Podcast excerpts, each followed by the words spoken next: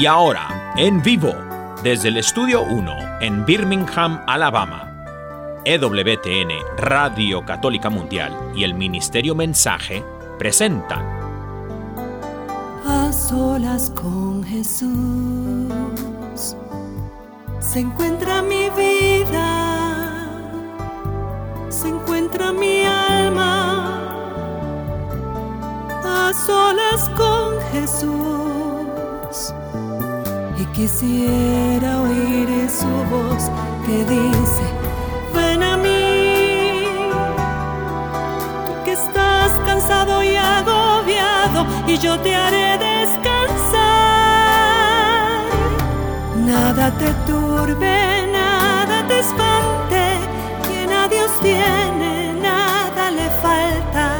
Nada te turbe, nada te espante, quien a Dios tiene, Dios basta, solo Dios basta. A solas con Jesús. A solas con Jesús. Queda con ustedes el Padre Pedro Núñez. Gloria al Rey de Reyes, gloria al Señor de Señores Jesucristo. ¿Qué tal, queridos hermanos amigos? Qué alegría estar con ustedes en este subprograma A Solas con Jesús. Doy gracias a Dios por todos y cada uno de ustedes. Doy gracias a Dios muy particularmente por la entrevistada en el día de hoy, que va a ser la doctora Marta Patricia Molina. Y ella preguntaba si más o menos se podía calcular el tiempo, pues yo pedí que no hablara mucho en el sentido de que pues no se extendía demasiado porque son bastantes preguntas que tengo. Y yo estoy seguro que ustedes también tienen preguntas que hacerle porque eh, vamos a hablar sobre un tema que es un poco escabroso, pero es necesario que lo compartamos. Y es Nicaragua, el gobierno, el país y la iglesia. Nicaragua, el gobierno, el país y la iglesia. Y yo sé que la doctora pues es una persona entendida en esta materia y tiene mucho que compartir con nosotros, así que queremos pues tratar de que el tiempo pues sea suficientemente amplio para poder cubrir todos los aspectos que queremos en esta noche tan especial. Damos gracias a Dios por el país de Nicaragua, damos gracias a Dios por todos y cada uno de ustedes, sean nicaragüenses o sean de otros países.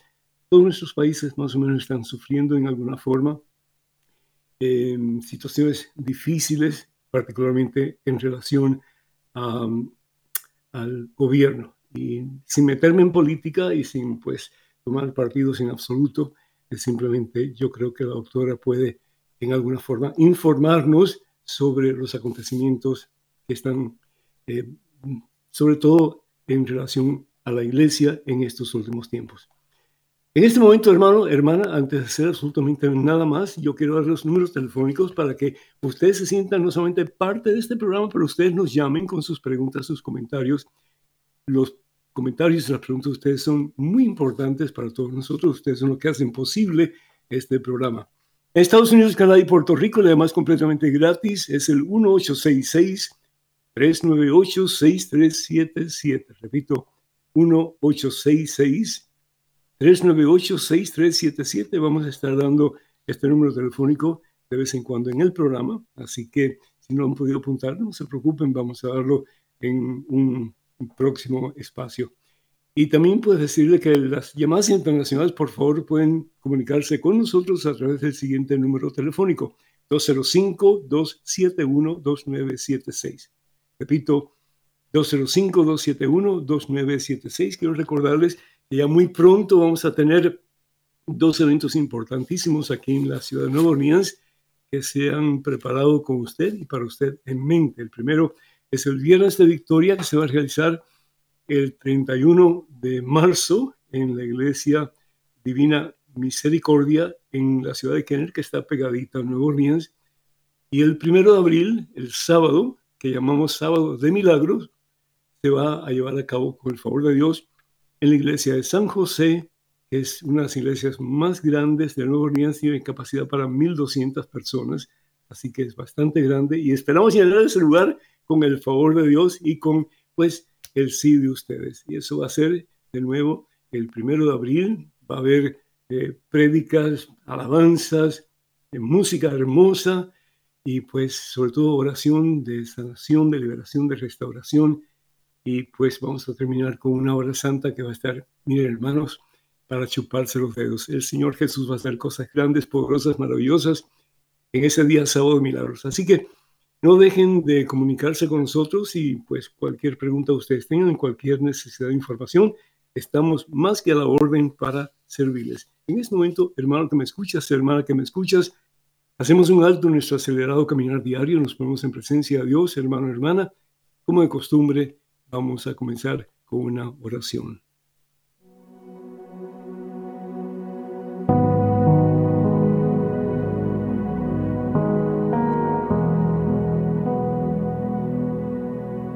Alabado sea Señor. Gloria a ti, Padre Santo, gloria a ti, papá de todos nosotros. Y por eso nos podemos llamar hermanos, Señor, porque somos hijos de un mismo papá que eres tú.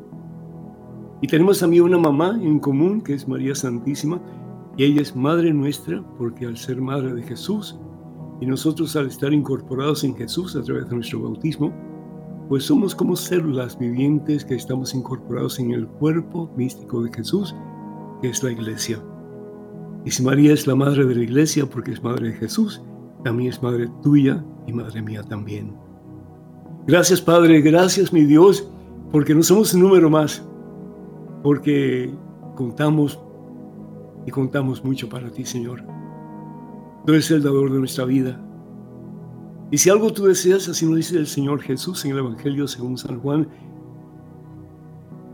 en el capítulo 10, versículo 21. Señor, tú quieres que seamos uno. El propósito de nuestra vida como cristianos es imitar a tu Hijo, nuestro Señor Jesucristo. Sean uno como mi Padre y yo somos uno, dice el Señor Jesús. Padre, ayúdanos a ser cada día más verdaderamente hermanos. Que cesen las guerras, Señor. Que cesen las contiendas entre humanos, entre personas, entre hermanos. Que cesen, Señor, las divisiones. Que cesen, Señor, las discriminaciones. Que cese el ansia de poder, Señor, y que todos podamos luchar por el bien común. Bendícenos, Padre Santo. Que realmente no solamente digamos que somos cristianos, pero que vivamos en todo el sentido de la palabra nuestro llamado a ser discípulos de Jesús, a vivir como Jesús, aunque a veces cueste, Señor. Pero como bien, bien dice tu palabra, mi Dios, tenemos dos opciones, caminar en el camino estrecho que es el camino de Jesús o caminar en el camino ancho del mundo, en que seguimos peleando, seguimos lastimando, seguimos hiriendo, seguimos matando, Señor. Y no solamente con pistolas o rifles, pero también y más aún con nuestra lengua, Señor. Ayúdanos de verdad a ser instrumentos de tu amor, como decía bien San Francisco de Asís. Hazme instrumento de tu paz. Hazme instrumento de tu amor. Hazme instrumento de tu presencia en este mundo tan necesitado de ti, Señor. Yo te doy gracias muy particularmente por todos esos países de América Latina y muy en especial en esta noche por nuestro hermano país de Nicaragua Bendice, Señor, a cada nicaragüense estando en su tierra natal o estando fuera del país. Y te pido, Señor, que haya paz. Y te pido, Señor, también, particularmente, por el gobierno de Daniel Ortega, él reconozca, Señor, que tiene un propósito muy importante de acuerdo a tu santa voluntad y es de unir al pueblo, no subyugar al pueblo, no imponerse sobre el pueblo, pero de servir al pueblo, Señor, sabiendo que el que está en lugar de mando debe de servir y no ser servido. Como tú bien lo mencionas una y otra vez en los evangelios, Señor, he venido no para ser servido, sino que para servir y para dar mi vida por amor a todos aquellos que se acerquen a mí para que tengan de mi vida y salvación eterna. Bendice mi Dios este programa, bendice a cada persona que está escuchando y bendice a Nicaragua, Señor. Te lo pedimos, Padre, en el nombre de Jesús, tu Hijo, nuestro Señor, quien vive y reina contigo en la unidad del Espíritu Santo y es Dios, siglos de los siglos. Amén.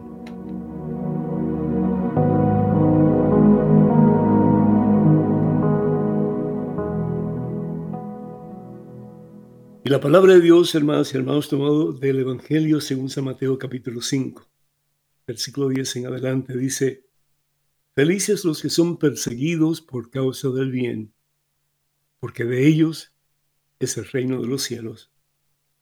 Felices ustedes cuando por causa mía los insulten, los persigan, les levanten toda clase de calumnias.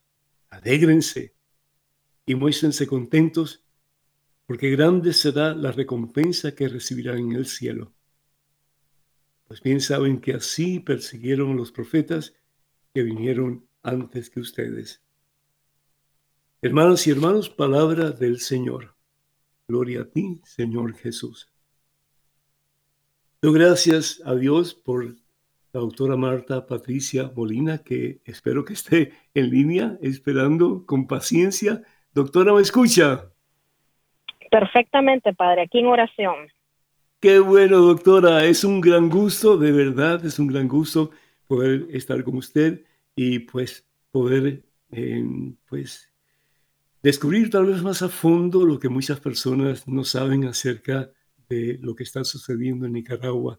Doctora, si usted me permite, quiero preguntarle, eh, usted está muy cerca en la actualidad de lo que está sucediendo en Nicaragua, ¿es cierto? Sí, así es, padre. Y muchas gracias por esta invitación que me ha hecho y un saludo especial a todos los seguidores del programa Solas con Jesús. Bendito sea Dios. Muchísimas gracias. Usted ha trabajado mucho en, en el campo de derechos humanos y particularmente en Nicaragua. ¿Cuál fue la consecuencia de la protesta pública del 2018 y qué repercusión ha tenido esa, esa, mm, pues esa problemática en la actualidad, doctora? Sí, en abril de 2018 se realizaron protestas no violentas en todo el territorio nacional en contra de las injusticias cometidas por el presidente Daniel Ortega y su esposa doña Rosario Murillo y esto ha causado que eh, que producto de estas protestas no violentas la dictadura comenzó a asesinar a personas a ciudadanos, principalmente jóvenes, utilizando a paramilitares, eh, la policía y miembros del ejército. Todo por eh, estar en contra de todas las injusticias que se estaban cometiendo en el país.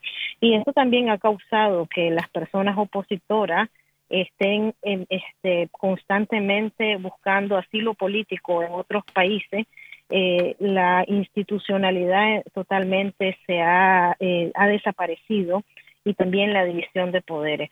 Que el sandinismo, la dictadura, ha aniquilado por completo absolutamente todos los espacios democráticos y de participación ciudadana en el país y queda la Iglesia Católica Nicaragüense como el último bastión de esta lucha.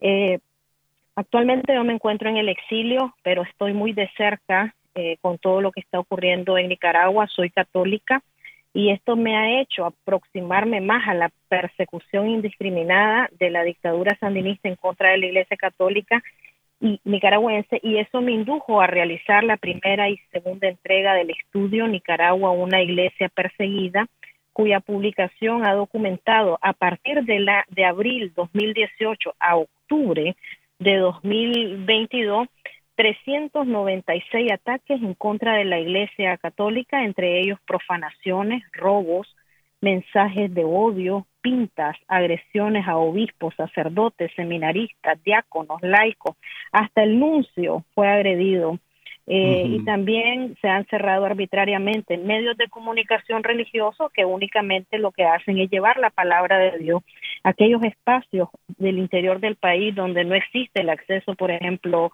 eh, a las redes sociales. Y también se han cerrado arbitrariamente organizaciones sin fines de lucro que son parte de la Iglesia Católica. Qué triste, qué triste.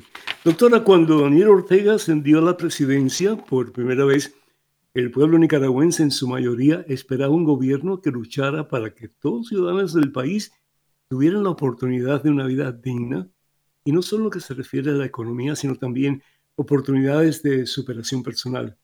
Hoy día tal parece que no es así. ¿Qué piensa usted? Lo que pasa es que el sandinismo siempre va a ser lo mismo, nunca van a cambiar sandinismo ha sido muerte, persecución, odio hacia todo lo que es de Dios, es incendio, turba, y, se han mantenido en el poder porque se han encargado de desaparecer precisamente lo que decía la institucionalidad y la división del poder, de los poderes.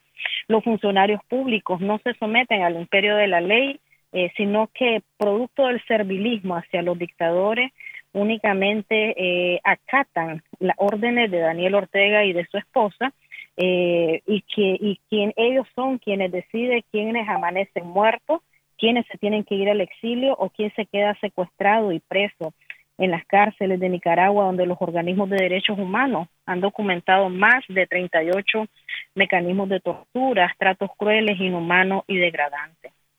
Qué horrible. Algo parecido, imagino yo, a lo que sucedió y continúa sucediendo en el país de Cuba, ¿no es cierto? Sí, Así, bueno, hay, algunas personas que dicen que hasta es hasta peor lo que nos está ocurriendo en Nicaragua. Me imagino, claro, claro que sí. Pero el modelo de, de gobierno muy parecido al cubano. Y es lo que está pasando también más o menos en, en Venezuela, ¿no es cierto? Sí, sí. Por eso se conoce como el, el, triángulo de la muerte a Nicaragua, Venezuela y Nicaragua, porque los tres actúan de manera dictatorial y oprimiendo siempre al pueblo, que es el que resulta el más sufrido. Claro, claro que sí.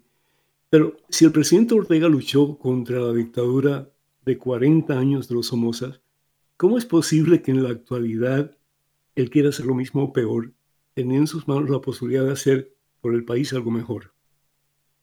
Sí, yo creo que es la ansia de poder y hoy día todos ellos, todos los miembros de la dictadura son personas millonarias eh, gracias a los actos de corrupción que están constantemente cometiendo, también al financiamiento que han recibido del narcotráfico y también del al nepotismo que se vive en el país. Este, además, se han cometido muchas arbitrariedades y delitos de lesa humanidad, que ya sabemos que son delitos que no prescriben, y ellos necesitan eh, que todo quede en la impunidad y la única manera que esto suceda es que se sostengan en el poder por medio de la fuerza. O sea, yo me puedo atrever a decir que la dictadura sandinista ha sido peor y la más nefasta que, los, los Somozas. ¿Y qué se puede hacer? Por ejemplo, hace poco el gobierno nicaragüense expulsó a las hermanas religiosas de Madre Teresa de Calcuta, quienes servían a personas bien necesitadas y pobres. Días atrás, el gobierno expulsa a unos 222 hombres y mujeres, incluso a un considerable número de sacerdotes y seminaristas. ¿Qué es lo que ese señor quiere y qué se puede esperar para la Iglesia Católica en un futuro cercano? Es decir, si él continúa como él eh, está actuando en estos momentos, Nicaragua se está hundiendo, pienso yo, tal vez esté equivocado, pero pienso yo que un país en que no hay respeto al derecho del ser humano y que pues eh, saca a quien él quiere, despoja de la, eh, pues, de la ciudadanía a quien él quiere, mete en la cárcel a quien él quiere y como usted dijo, pues mata a quien él quiere. Eh, ese país como que va a la ruina. ¿Piensa usted o estoy equivocado? Yo tengo una teoría que ya Nicaragua dejó de ser un Estado, porque todos los elementos constitutivos, como es la división de poder, el gobierno, el respeto eh, a las leyes y a la institucionalidad, eso ya desapareció. Entonces Nicaragua en este momento se ha convertido en un país como a la ley de la selva, quien, donde quienes mandan son los más fuertes y los más fuertes es la, la dictadura de Daniel Ortega y su esposa Rosario Murillo, eh, quienes se mantienen en el poder porque los paramilitares, la policía y el ejército los está eh, sosteniendo. Y también, además de estas expulsiones arbitrarias que usted correctamente mencionó, la dictadura no le bastó y lo despojó de su nacionalidad eh, a 222 hermanos nicaragüenses que gracias a Dios ya se encuentran en los Estados Unidos de Norteamérica.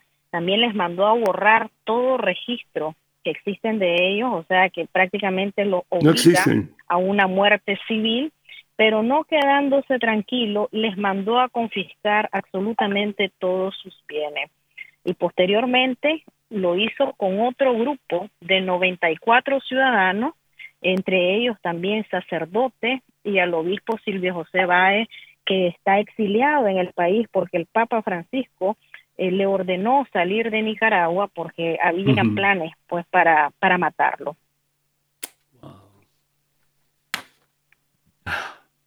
Qué triste, ¿no? Doctora, ¿y qué va a pasar? ¿Qué va a pasar con Nicaragua?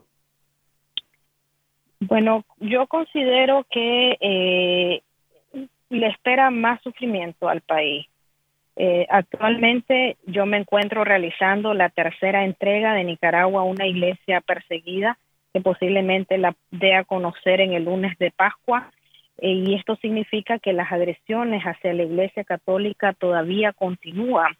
Y es que la dictadura constantemente está mandando mensajes de odio. Por ejemplo, hace pocos minutos ocurrió un robo en una capilla y esta capilla este, ubicada en, en Masaya, que es que pertenece a la arquidiócesis de Managua, eh, y todo esto es producto de ese odio indiscriminado en contra de la iglesia y porque estas personas saben que tienen la autorización para causar el mayor daño posible. Y esta, esta persecución no es únicamente contra la iglesia católica, sino que también va dirigida este, a todos los ciudadanos nicaragüenses eh, que pretendan hablar o que pretendan defender sus derechos humanos. Doctora, ¿qué, ¿cuál es la reacción de los hermanos protestantes y evangélicos? Ellos se han, no sé, se han puesto de acuerdo para hablar, para pedir, para actuar en alguna forma en contra de la situación actual en Nicaragua, ¿sí o no? Sí, el pueblo este, protestante en general ha estado callado. Los principales líderes que se pueden contar con los dedos de la mano. Lo que pasa es que Nicaragua es un país muy pequeño y todos los nicaragüenses nos conocemos por, por ser tan, tan, tan unidos, tan pequeños. Entonces, todos estos líderes protestantes están siempre apoyando a la dictadura sandinista porque, o sea, deben, deben demasiados favores a la dictadura y entonces ellos han dirigido eh, al pueblo eh, evangélico a que no se meta, a que, a que sigan mejor este, haciendo silencio y hacer también caso omiso. Sin embargo, eh, cuando se dieron las protestas cívicas, eh, sí logré ver yo a, varios pastores y también al pueblo evangélico pronunciarse, también el seguimiento que le han dado a la, a la Iglesia Católica eh, pero yo no quiero mezclar lo que son los líderes religiosos evangélicos, que es muy aparte al pueblo evangélico. O sea, el pueblo evangélico yo sé que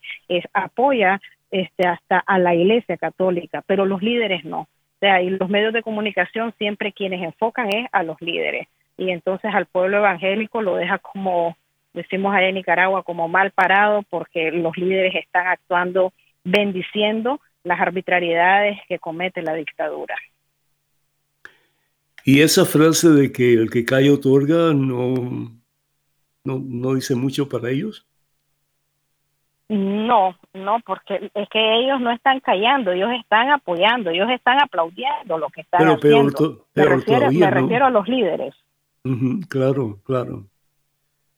Y el pueblo simplemente acepta eso el pueblo simplemente acepta eso, pero además estamos ahorita viviendo en una época que, que cualquier cosa que uno haga, imagínese que en Nicaragua hasta recibir un premio sin la autorización de los, de los dictadores, eso es un delito esto que estoy haciendo yo en este momento, brindando esta, esta entrevista, esto también es un delito. Yo ya estuviera presa si estuviera en Nicaragua. Entonces los nicaragüenses nos encontramos en este momento atados de pies y manos. No, no tienen otra alternativa que yo pueda visualizar a mediano o, largo plazo, eh, sino que ellos hablan e inmediatamente van presos.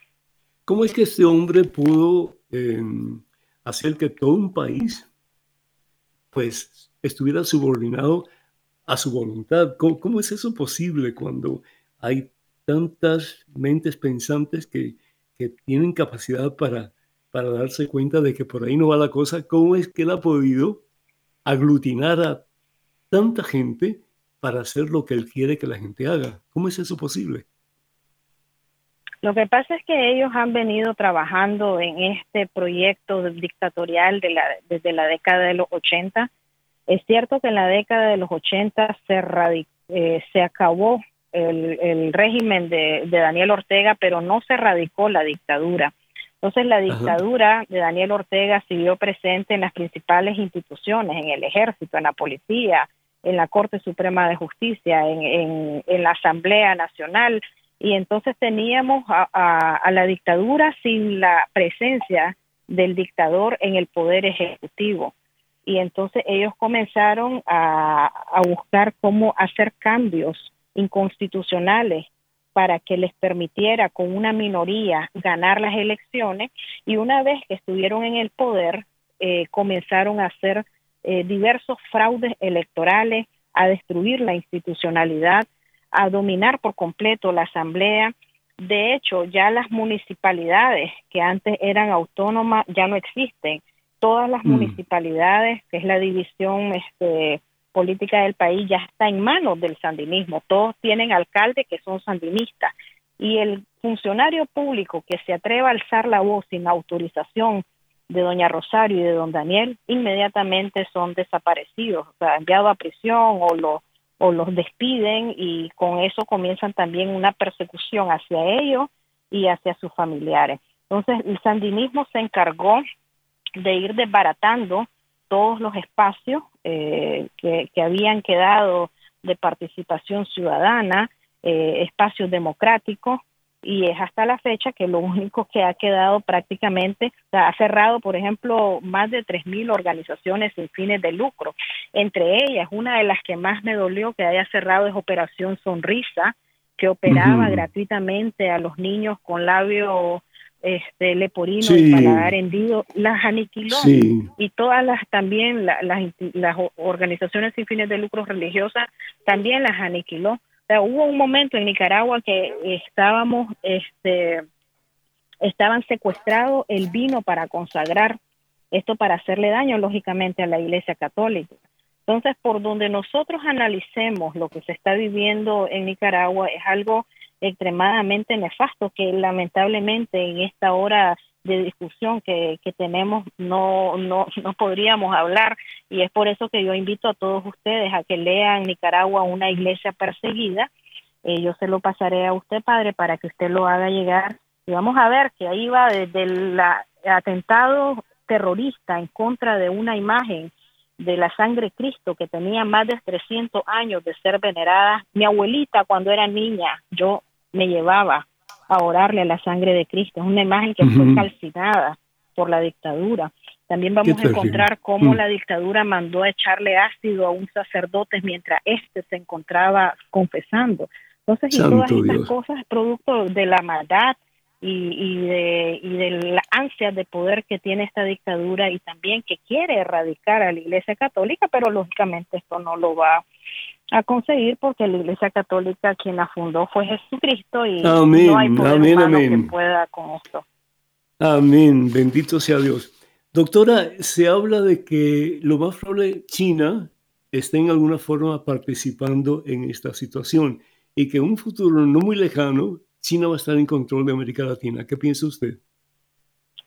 Pues Nicaragua únicamente se, la, dictadura sandinista se rodea únicamente de regímenes dictatoriales, de regímenes que hacen el mal, y por eso vemos a Cuba con Nicaragua, Venezuela, Rusia, China, eh, Corea del Norte, y todo esto también eh, la dictadura pone a los pies de estas potencias eh, toda la toda la soberanía de nuestro país. Y yo no dudo que en un momento dado todos estos países estén eh, presentes en Nicaragua también para seguir causando el mayor daño posible, no solamente a los pobladores nicaragüenses, porque esto no es un problema doméstico, ya este, no es un robo lo que estamos viendo, sino delitos de lesa humanidad que involucra a la población mundial y que de una u otra manera esto después va a repercutir en los demás países eh, latinoamericanos y también de América del Norte, todo esto que se vive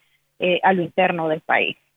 Claro. Doctora, se habla mucho de las intervenciones de la Comisión de Derechos Humanos en el mundo entero para tratar de eh, buscar justicia y paz en diversos países. ¿Qué está haciendo la Comisión para Derechos Humanos en Nicaragua?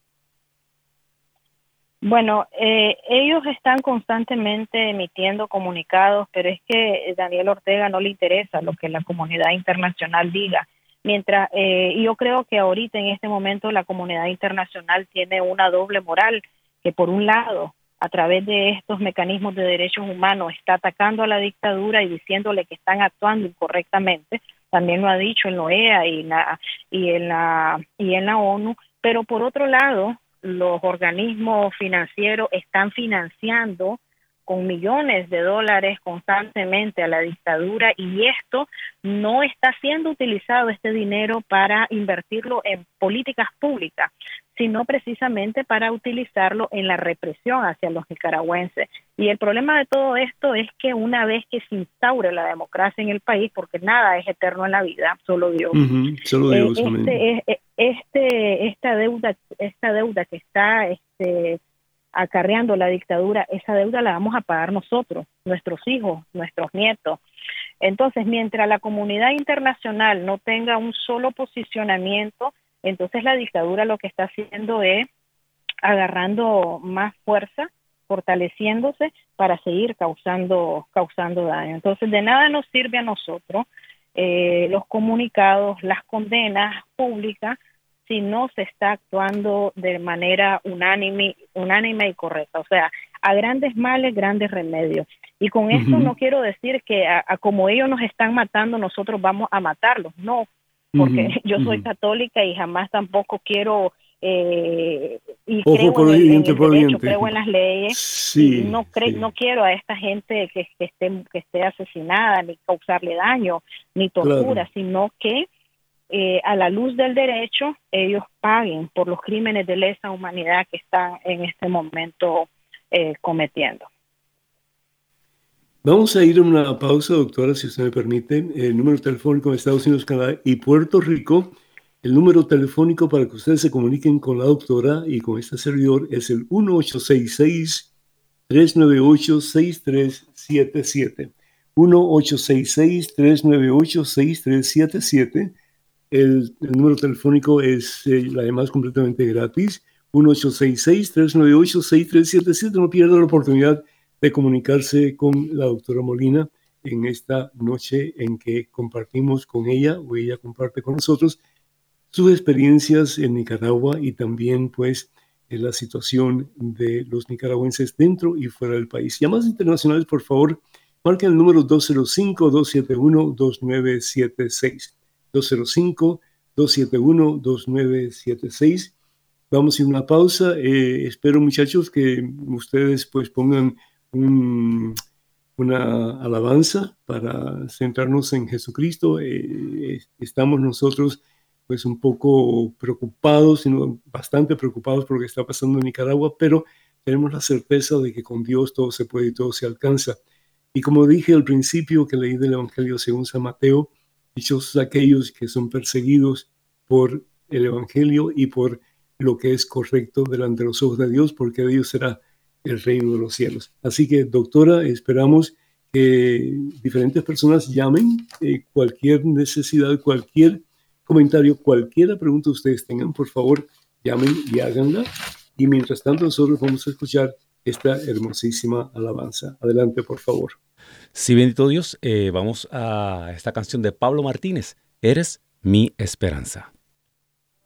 Cuando miro lo que pasa, Dios, estoy tan confundido. Desconciertan los caminos, me abruman tantos giros. mezcla de pedidos, de gemidos y tú dormido vas. Mi fuerza de seguro no lo he de lograr. Dios de Pascua que me amas, me llamas y liberas. Más que nunca en mi vida tu promesa hoy resuena. Que la barca no se hunde porque tú conmigo estás. Que no tema, todo pasa y tú siempre quedarás. Tú, Señor, eres mi esperanza. Tú, Señor, eres mi esperanza, a nada temeré, confiado quedaré, pues tú, Señor, eres mi esperanza.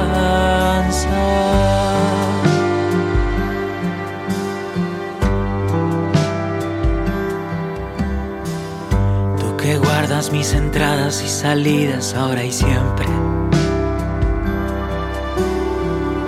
El auxilio me proviene de mi Dios que me sostiene.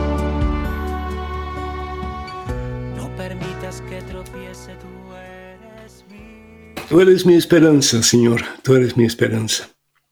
El nuevo número telefónico para que se comuniquen con nosotros aquí en esta santa noche es el 1866-398-6377. 1866-398-6377, llamadas en el país, en Estados Unidos, Canadá y Puerto Rico, y son gratis las llamadas, así que no pierda la oportunidad de llamadas internacionales. Número telefónico 205-271-2976. 205-271-2976. Muchachos, Pedro y, y Daniel, ¿cómo están? Padre, estamos aquí eh, mirándonos, escuchando a la doctora. El tema está interesantísimo. Interesante, Súper interesante y, y tan cerca y tan lejos. Es como si nos estuvieran describiendo o otro mundo y, se nos hace difícil creer que estas cosas estén ocurriendo en estos momentos donde se habla tanto de derechos humanos y se habla tanto de libertad y que, y que nos tomen el pelo de esta manera, incluso en los medios, eh, eh, en lo que se llama el mainstream media, en, los grandes medios de comunicación, estas cosas no se hablan, padre. No se hablan, no se hablan, es cierto. No se hablan y desafortunadamente porque hoy día, siento yo, eh, la mayor parte de los periodistas eh, no son abiertos a la noticia en sí, sino que ellos forjan sus propias ideas y eso es lo que más o menos pues ellos dan a entender al pueblo. Y eso es un, es un delito muy grave en el sentido de que ellos no están para dar su propia opinión, sino que están para pues dejar saber al pueblo lo que está pasando para que el pueblo pueda forjar su propia opinión. Pero desafortunadamente así es. La palabra, cuando ustedes estaban poniendo esa, esa alabanza tan bonita, me recordé de este pasaje bíblico que quisiera compartir con ustedes. Es la tempestad calmada, ¿sí? Eh, no importa cuán difícil sea eh, la situación que estamos metidos, hay uno que tiene poder y control sobre todos los problemas que podemos tener y su nombre es Jesucristo. Dice la palabra de Dios así. Un día subió Jesús una barca con sus discípulos y les dijo, crucemos a la otra orilla del lago y remaron mal adentro. Y mientras navegaban, Jesús se quedó dormido. De repente se desencadenó una terrible tempestad sobre el lago y la barca se fue llenando de agua, a tal punto que peligraban. Se acercaron a Jesús y lo despertaron. Maestro, maestro, estamos perdidos.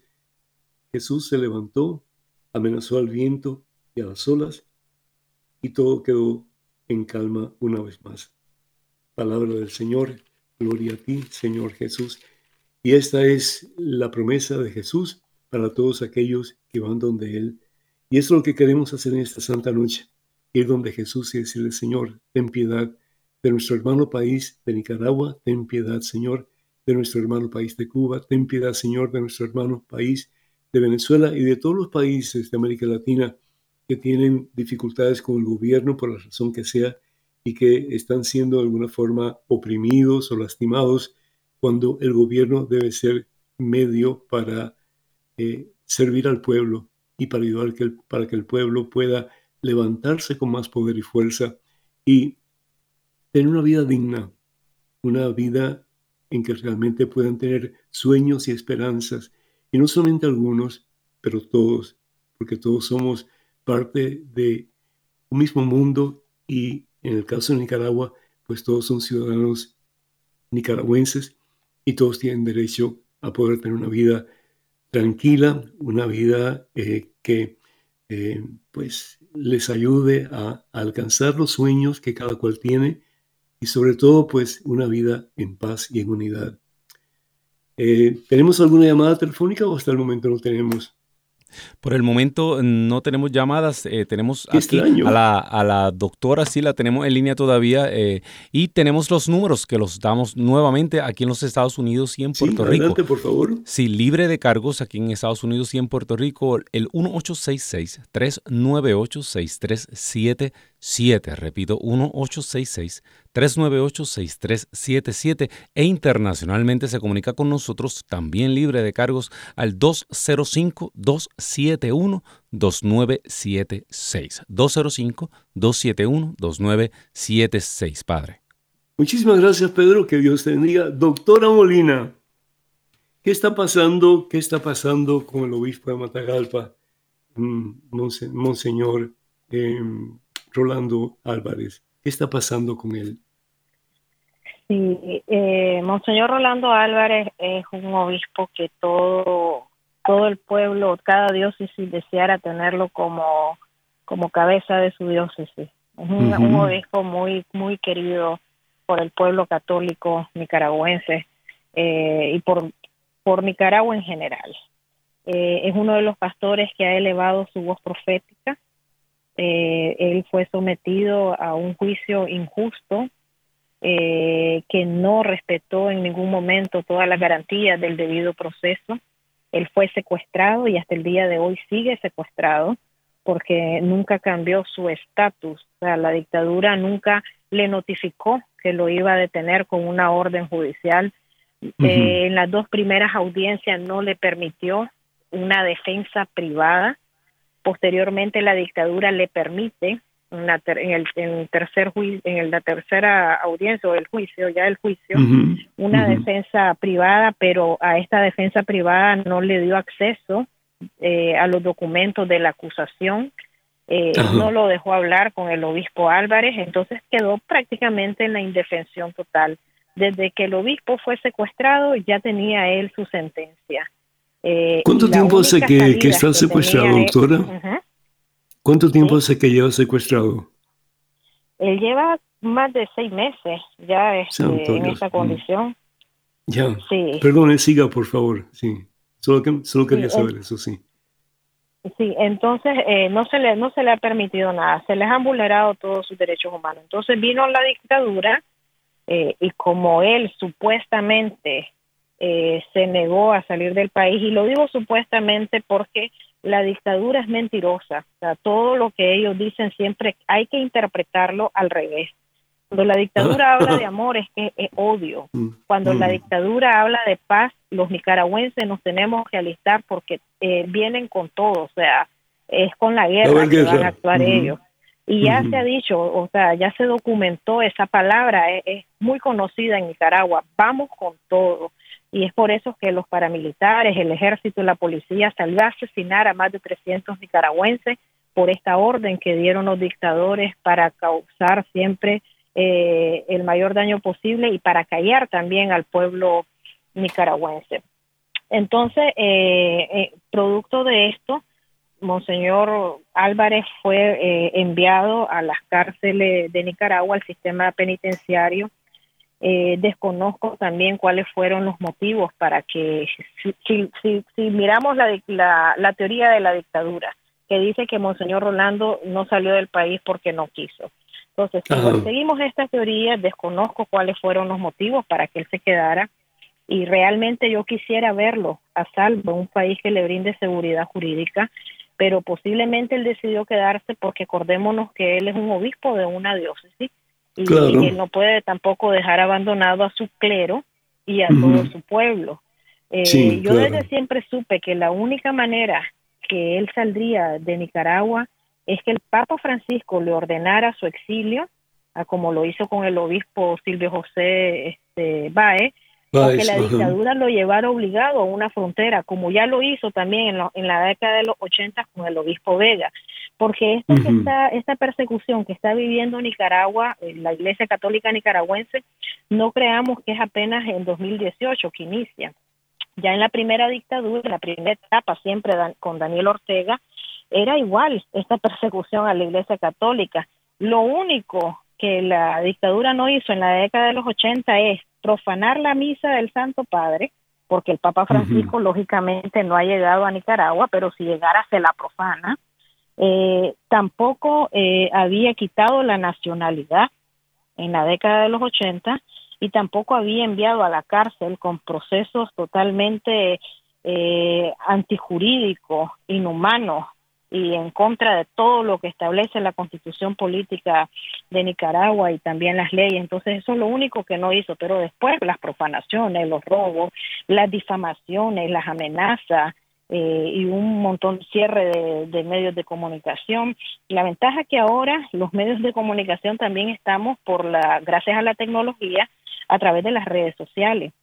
De hecho, eh, la dictadura hace poco cerró un medio eh, de comunicación que estaba en, Facebook y Twitter, que era que pertenecía a la diócesis de Monseñor Rolando José Álvarez.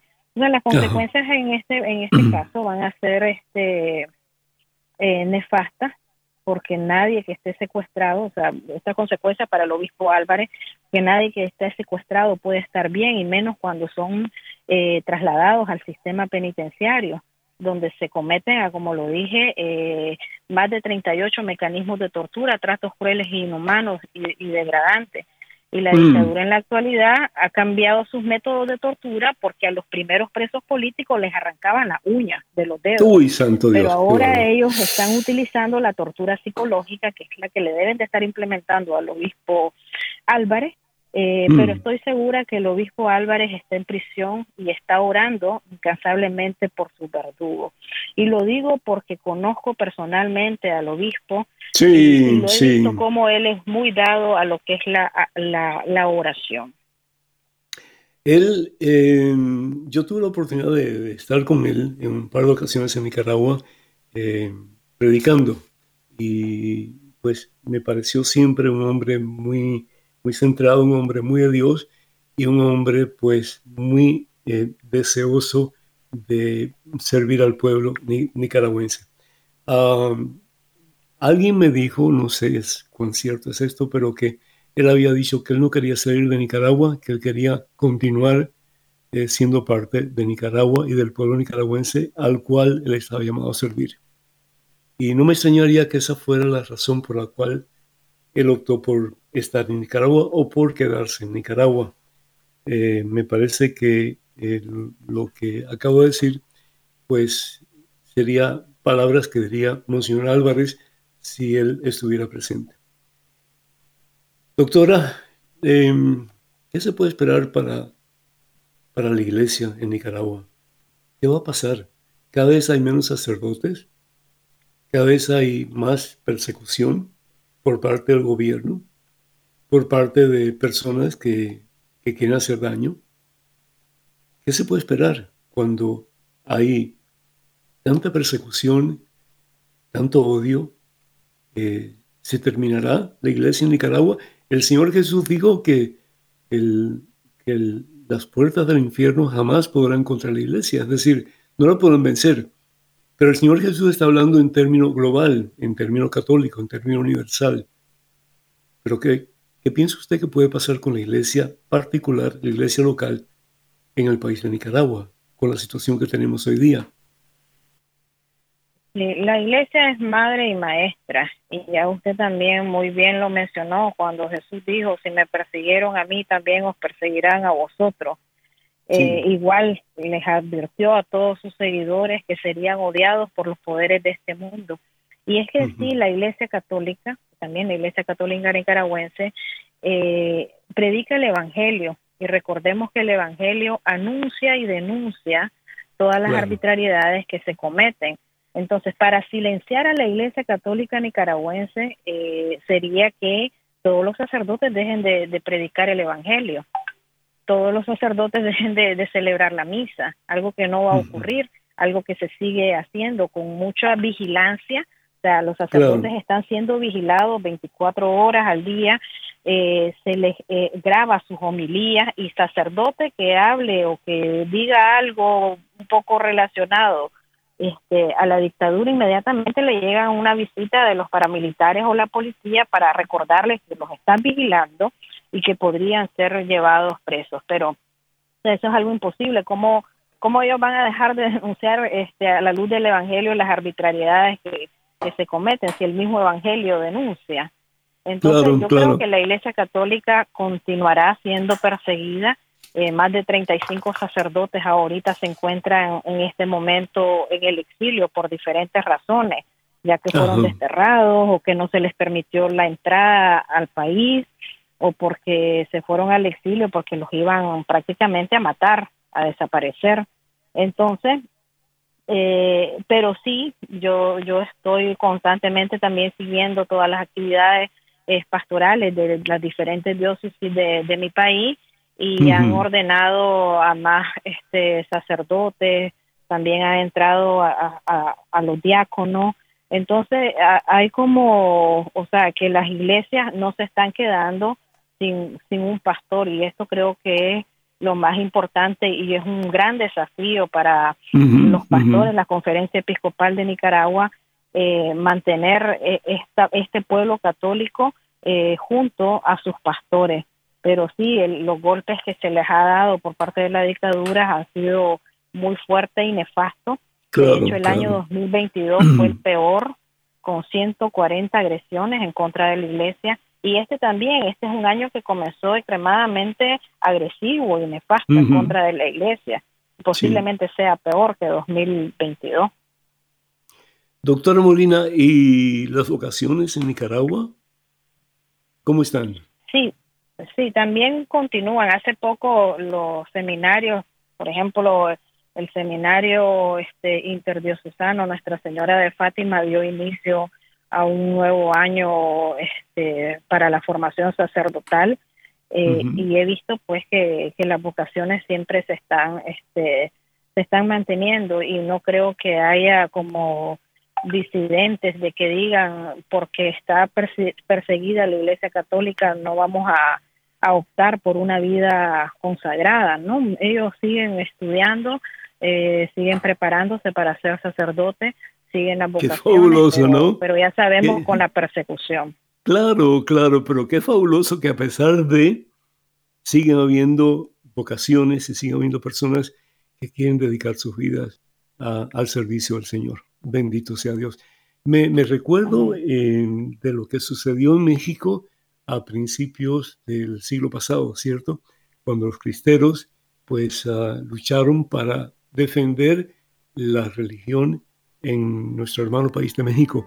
Y fue terrible, fue terrible porque cantidad de gente murió y todo, pero la iglesia sobrevivió, los católicos siguieron adelante y pues se fortaleció tremendamente, tanto así que yo estuve en Guadalajara no hace mucho tiempo atrás, en el Seminario Mayor de Guadalajara, habían cuando yo fui 1500 seminaristas, ¿sí? Porque dicen que donde hay sangre de mártir, también hay vida nueva. Doctora, desafortunadamente se nos ha terminado el tiempo. Muchísimas gracias por su eh, pues por sus comentarios muy muy importantes. Que Dios la bendiga. Que viva Nicaragua y que viva nuestra Señora de Inmaculada Concepción, que viva Cristo Jesús. Hasta otro momento y feliz tarde.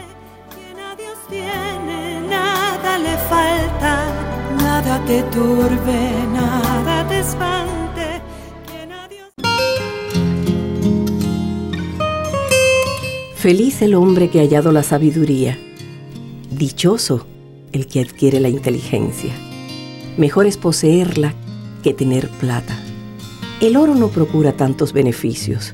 No existe perla más preciosa y nada de lo que codicias se le puede comparar. con una mano te da larga vida y con la otra riqueza y honores. Te lleva por senderos deliciosos y por caminos de paz. Es un árbol de vida para quien sabe conquistarla. El que la hizo suya será feliz.